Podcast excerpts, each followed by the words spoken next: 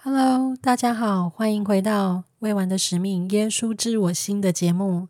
今天呢，想跟大家分享一点点关于圣灵的部分啊，特别谈到的是准备好，一直有圣灵与我们同在。首先呢，想跟大家分享一个小故事啊，这个是保罗派普长老他所分享的故事啊。他谈到我十二岁的时候。和家人一起去美国纽约州北部参观教会历史的景点，在圣林中，我记得自己曾施着第一次意象，以及约瑟看到的其他奇妙意象，心里面想：哇，如果我和约瑟一样，和天上人物相遇，有这么令人惊奇的灵性经验，那么我这一生就别无所求了。我后来慢慢学到，路要保持坚定的见证，安全的行走在回家的路上，我需要的不是一生一次惊天动地的灵性经验，而是经常发生的小小经验。天父知道我们在生活中需要经常的指引，所以准备了一个方法，让我们可以得到这样的指引。凡对他的儿子有足够的信心。因而悔改而接受洗礼的人，都可以得到他所赐的圣灵恩赐。他提供了一个方法，只要我们记得救主并遵守他的诫命，就能借着每周的圣餐教仪，一直有他的灵与我们同在。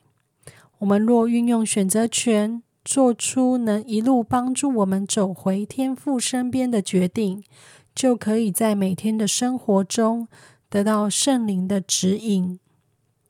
现在，先让我们来听听这首初级会的歌曲《圣灵》。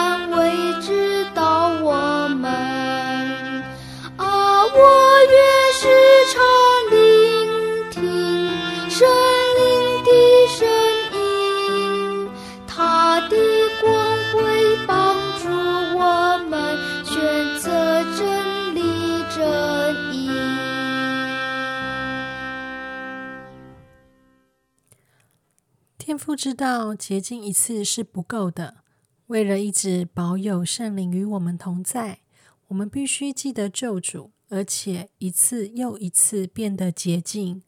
为了这个目的，他复兴了圣餐的教义。不过，光是献身教会吃面包和喝水，并不会让我们得以享有主的应许。我们内在为这项教义所做的准备。才能让我们在生活中得到救主的力量。运动员不能光靠穿上制服走进球场或是比赛场地就能技能精进，他们必须锻炼身体、学习技巧，不断练习才能精通一项运动。同样的，我们也必须学习如何准备好去前进，配称地领受圣餐。才能得到他要赐给我们的力量。嗯，我想我们每个人都会有这样子的经验，就是有的时候，嗯，到教会去会是很匆忙的去，啊，或者是有的时候只是在圣餐领受的时候，又在划手机，或者是在想一些其他的事情。这些杂乱的思绪，或者是啊频繁的。